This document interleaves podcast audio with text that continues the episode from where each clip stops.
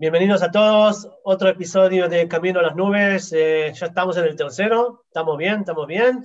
¿Cómo va, Jonah? Vamos muy bien, muy bien. Yo todavía, bueno, mucho trabajo, que todo el mundo se mueve a la nube, así que estamos siempre con mucho curro, que, que lo que es bueno. ¿Cómo va, Daniel? ¿Cómo estás? Bien, gracias, todo bien. Siguiendo en el camino a las nubes. Perfecto.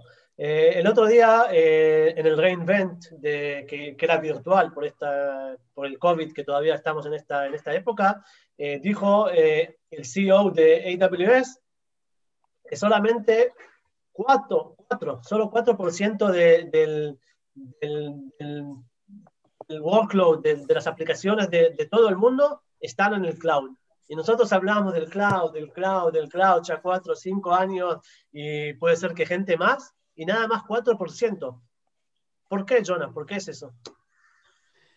Eh, bueno, desde mi punto de vista hay varias razones, pero es que eh, cambiar o, mover o, mover al cloud es algo que puede ser bastante complejo. Eh, desarrollar una estrategia cloud es bastante complejo. Entonces, lo hablé en, en el episodio de introducción, es que un estudio hace muchos años, yo creo que hace 10 años más o menos, y no me acuerdo las cifras exactas, pero me acuerdo que preguntaron a, muchas empresas en qué tiempo iban a, a, moverse, eh, mirar a la nube o, a, aplicaciones modernas. Y una gran mayoría, creo que era 60% más, dijeron que sí, que bien, que la nube nos parece súper bien, nos parece súper interesante. Y años después, eh, estas mismas empresas se han dado cuenta que mover a la nube es algo muy complejo, por varias razones. Entonces, bueno, eh, complejo, eso significa que estos 60% va a ser reducido a menos de la mitad. Que esta gente dice, bueno, vamos a esperar un poco que hay mucho trabajo. ¿Y dónde viene esta complejidad? Para mí, desde varios puntos de vista. Hablamos un poco de las aplicaciones, de mirar aplicaciones. Que mirar datos lo sabemos hacer, eh, yo creo desde mi punto de vista la complejidad es mirar aplicaciones. Entonces, mirar una aplicación, em, hay, hay, varias maneras de mirarlas. Y es un poco, y creo vamos a hablar un poco en detalle en este episodio, es un poco eso de cómo desarrollar, cómo mirar estas aplicaciones. Y si quiero entrar un poco en detalles, em, hay diferentes maneras. un, segundo antes que entramos al punto de las aplicaciones. Vale. Hablamos de eso, pero al que si alguien empezó nada más en este episodio, dijimos que, que, que habían problemas que, que no es nada más solo un, un product, no es un servicio, no es, no es eh, usar la nube, no es, es, algo chiquito, es algo que es más, eh, que, más amplio, más, eh, que tiene más, muchos más puntos que, tocar. Y bueno, eso es algo que el que no, no escuchó los, eh, episodios eh, pasados, les conviene, porque hay muchos eh, cambios de, personas, que un tipo de storage no hace lo mismo en el mundo del cloud, en la network, todo ese mundo es muy diferente. Y también hay, hay, hay cosas del mundo de, de, de, financia que hay que aprender y bueno, hay muchas cosas que hacer. Y, y si yo doy mi, mi, mis dos puntos que, que, puedo decir es eh, hay que estudiar mucho y prepararse, eso es algo muy importante, y algo que lo puede ayudar eh, a las empresas es eh, hacer un CCOE, Cloud Center of Excellence, que cada empresa grande que quiere ir al mundo del cloud tiene que tener su estrategia, tiene que pensar, y todo eso, el que, el que quiere que busque lo que es CCOE, y eso es algo que, que, empresas tienen que hacer. Yo cuando llego a cualquier, eh, cualquier empresa grande, digo, bueno, si no hay eh, CCOI, tenemos que hacerlo, porque si no, no, no va a funcionar. No va a funcionar. Eh, eso, es muy interesante, Ariel, pero sí, eh, la verdad, porque si miras las empresas medianas más chiquititas, obviamente no van a, pero muy interesante, no van a hacer un, un Cloud Center of Excellence. Pero, pero, su Cloud Center de Excel van a ser los managers los integradores que le van, le van a ayudar, van, van a, hacer su CCOI para estas empresas. Entonces, van a buscar, estas empresas van a buscar a externalizar este servicio que una gran empresa lo hace de manera interna, pero una empresa mediana pequeña no van a invertir a gente solamente para eso, van a buscar empresas externas, integradores, eh, managed service providers y eh, empresas así para ayudarles a hacer esta migración. Pero sí, todo el mundo necesita, y es donde vamos, necesitan ayuda, sea interna o externa, para, para desarrollar estas migraciones. Totalmente de acuerdo. Bueno, buenísimo. Entonces ya que, cerramos esto, no, tenemos que estar de acuerdo en todas las cosas, pero bueno, la, idea es, eh, ya está tenemos el CCOI o ayudamos de, alguien afuera, y, eh, hablamos y decidimos cuál es nuestra estrategia para ir al, Cloud Strategy, que ya la tenemos hecha, y bueno, y ahora cuáles son eh, los puntos que, que, nos podés dar, eh, Jonah. ¿Cómo, perdona? Digo, ¿qué son los puntos que nos podés dar? Después que hicimos ya todo, toda la, el CCOI y también tenemos nuestra estrategia que, que sabemos que queremos ir al, al, cloud, ¿cómo lo hacemos en, eh, en, el día a día? Claro, ahora hay varios puntos. Hay que mirar varias cosas. Vamos a empezar por la cosa más básica, es las aplicaciones, ¿vale? Hay que mirar un poco qué tipo de aplicaciones tenemos, ¿vale? Así que eh, si es una aplicación antigua, clásica, pero es una aplicación que lo usa todo el mundo, puede ser que es una aplicación que, que, que no se puede modernizar a corto plazo o que es muy compleja mover. Así que em, ahí vamos a lo que llamamos, es un punto de, migración que se puede llamar el lift and shift. Es, es, es, algo bastante común. Esto significa que en vez de seguir virtiendo la infraestructura en mi nube privada, voy a replicar la misma cosa en una nube pública o la nube de otra persona. Significa, es la, es la estrategia de migración más sencilla y la más rápida para mover a la nube. Y yo creo que muchas aplicaciones van a tener su primer paso de migración como, como se dice, un lift and shift.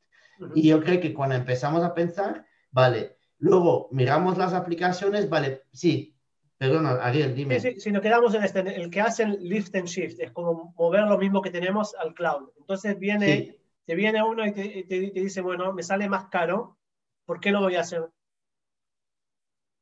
Porque, muy buena pregunta, porque tú miras a, largo plazo, ¿vale? Eh, es un problema que tenemos al día de hoy que mucha gente mira a corto plazo. Bueno, y al día de hoy con el COVID, sacame un poco la cosa, que la gente mira mucho más a corto plazo que a largo plazo, eh, porque no saben cómo va a ser al día de mañana, entonces no toman decisiones a largo plazo, toman decisiones a muy corto plazo. Pero bueno, fuera del COVID, eh, y cada uno tiene su experiencia. mi experiencia es que la gente hablan de estrategias, pero no toman decisiones a largo plazo ahora mismo. Pero bueno, hablamos un poco de fuera de COVID ahora mismo. Em, eh, ¿Por qué? Pues mira, tu infraestructura local se va, como se dice en inglés, deprecated. Se va, algún momento se va a hacer antiguo, entonces vas a tener que mover las aplicaciones. Las aplicaciones mismas en algún momento van a ser antiguas, vas a tener que modernizarla. Y vale, ¿y por qué mover a la nube? Porque es el primer paso en modernizar la aplicación. Entonces, en vez de invertir en infraestructura nueva, que te puede salir caro, pues mueve la nube y busca ahora cómo modernizar esta aplicación. Vamos a dar un ejemplo. Tu aplicación necesita mucho almacenamiento. Almacenamiento al día de hoy es muy caro.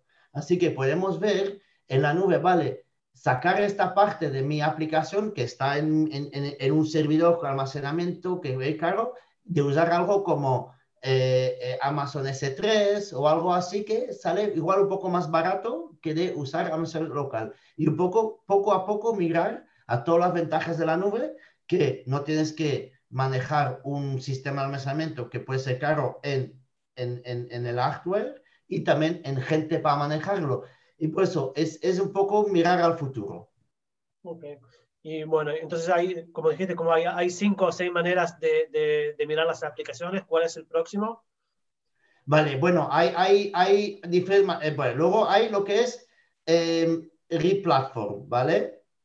Entonces, significa, eh, le, le toca un poco justo ahora, ¿vale? Esto significa que, por ejemplo, tengo una parte de mi aplicación que usa, por ejemplo, eh, un storage, un almacenamiento local, pues lo voy a un poco cambiar para usar algunas plataformas de las nubes mismas, ¿vale? Eso significa que em, no voy a cambiar mi aplicación de manera drástica, pero voy a empezar a algunos elementos, por ejemplo, la base de datos, igual tengo una base de datos, un Postgres, por ejemplo, que, que, está instalado localmente, pues voy a usar un Managed Postgres, por ejemplo, en Azure o AWS o RDS, y voy a empezar un poco a, eh, a, a, cambiar algunas partes, ¿vale? bueno. Y eso, y eso también si tenés eh, un eh, monolith y lo querés, y lo querés cambiar partes del monolith para microservices, ¿también es algo que puedes pensar en eso? Eso también Obviamente, porque una, claro, una vez que estamos en la nube, por eso que, para volver atrás, por eso que interesa ya mover a la nube, para poco a poco empezar a pensar estas cosas. Eh, eh, eh, tener una, una, aplicación que se apoya en base de datos, que todo es una gran aplicación, pues empezar a sacar algunos elementos de esta aplicación y usar microservices o como se llama serverless.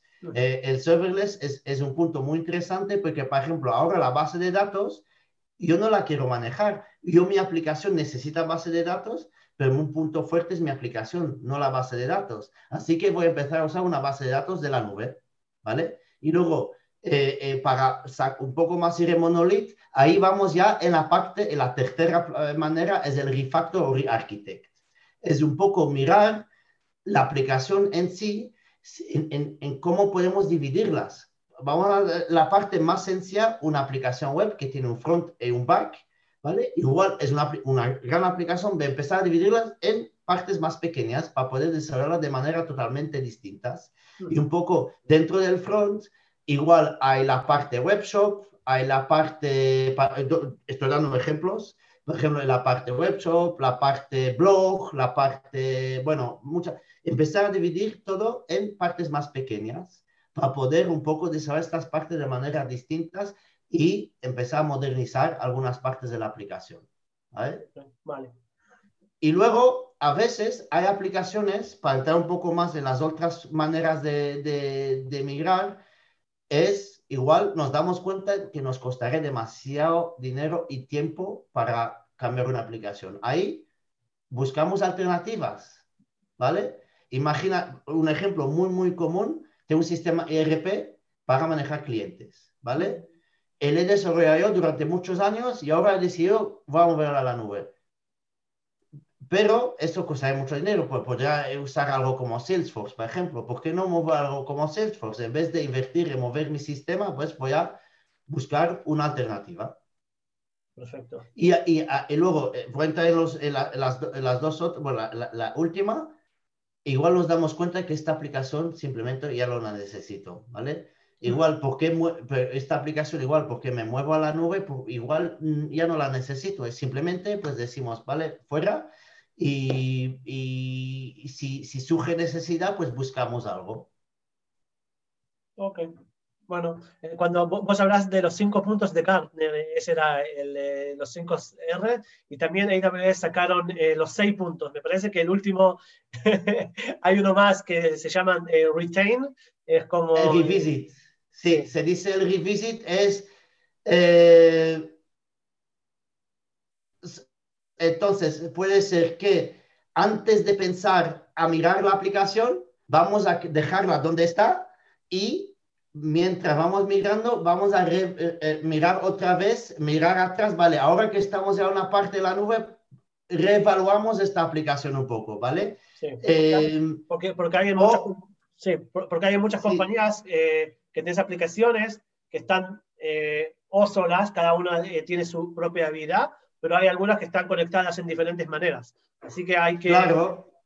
Y antes de migrarla, igual antes de migrarla, hay que, yo hablé de lift and shift y luego modernizar. en, el retain, el revisit es un poco el contrario, es primero hacer el refactor en la plataforma donde está ahora antes de migrarla. Es, es el mundo al revés un poco, ¿vale? Y por eso, igual algunas partes, eh, igual dicen, vamos a mirar todos los demás, y mientras en unos meses, cuando ya hemos empezado esta aplicación, ya es más madura para poder mirarla, Vamos a, hacer el revisit o el retain, como se dice, para ver si ahora estamos listos para mirar esta aplicación. Bueno, vamos a poner en el YouTube y también en el sitio de web de SpenCloud eh, los, eh, los puntos, los links. Y bueno, eh, muchas gracias, Jonah, la verdad, muy interesante. Y bueno, si quieren participar, si tienen ideas para nosotros y también si nos quieren decir que somos buenos o malos, todo bien. O si lo que he dicho no tiene ni, o si lo que he dicho no tiene ningún sentido, pues dímelo también. Sí, sí. Esa es la idea. Muchas gracias a todos. Estamos acá para aprender todos. Eso es.